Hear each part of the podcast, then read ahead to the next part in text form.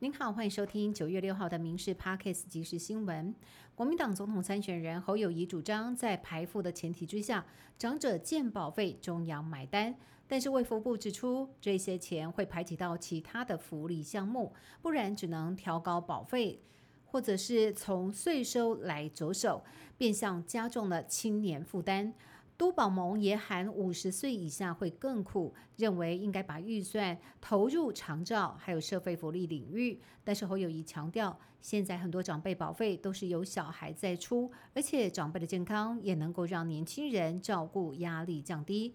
民众党总统参选人柯文哲今天也公布他的医疗政策，同样主张逐年增加医疗保险预算到 GDP 的百分之八，主打全责医护，更虽说老人健保费补助，他在台北市长任内早就已经在做了。参选人开支票吸引选民支持，但是资源的重新分配有没有和过去行为一致，也要被外界公平。有关农业部办理专案进口鸡蛋，却连日遭到在野阵营质疑。图利蛋商超思公司超思发出声明，强调农委会并未预设进口配额给任何一个贸易商或者是国家，更感叹想要疏解蛋荒，却反而成为众矢之的。痛心遭到公审，农业部今天更主动公开合约的细节，强调绝对没有图利。部长陈吉仲对于邱毅和徐巧芯指控政府谋财害命等言论，也决定提告。堪称台湾拳头部队的陆战九九旅，肩负戍守南台湾的重责大任。年初先后传出有士兵贩售改造枪支以及手枪，还有步枪枪击遗失。想要用模型鱼目混珠的情形，现在再爆出一名年仅二十三岁的中尉排长，周日早点名人没有到，才发现他竟然在营区内身亡。案发前的这个小时，他才跟家人通过电话，而且最近常常跟家人抱怨遭到连长针对言语羞辱，家长怀疑死因不单纯，但是军方强调会详加调查，给家属一个交代。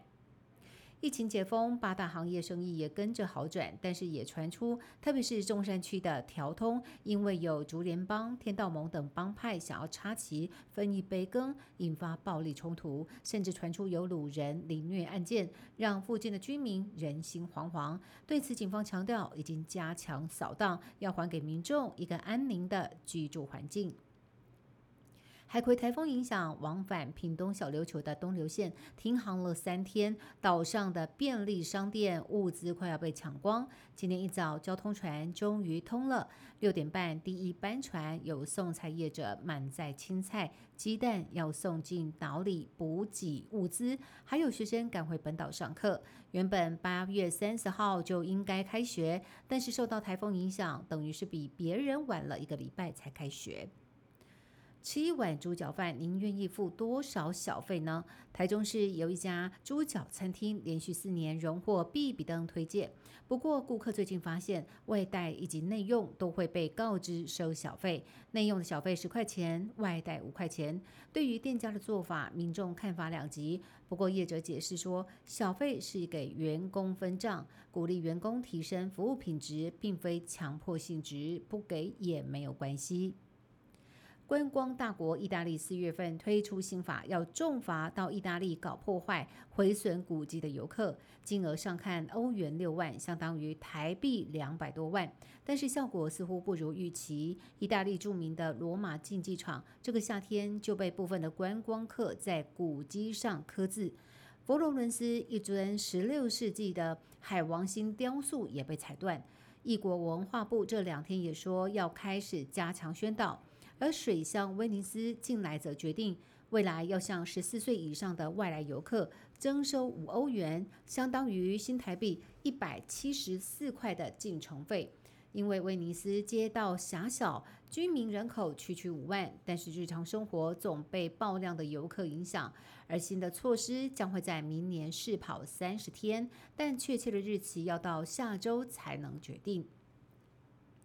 为了角逐美国二零二四总统大选，共和党党内初选正如火如荼进行，一共有十二人竞争。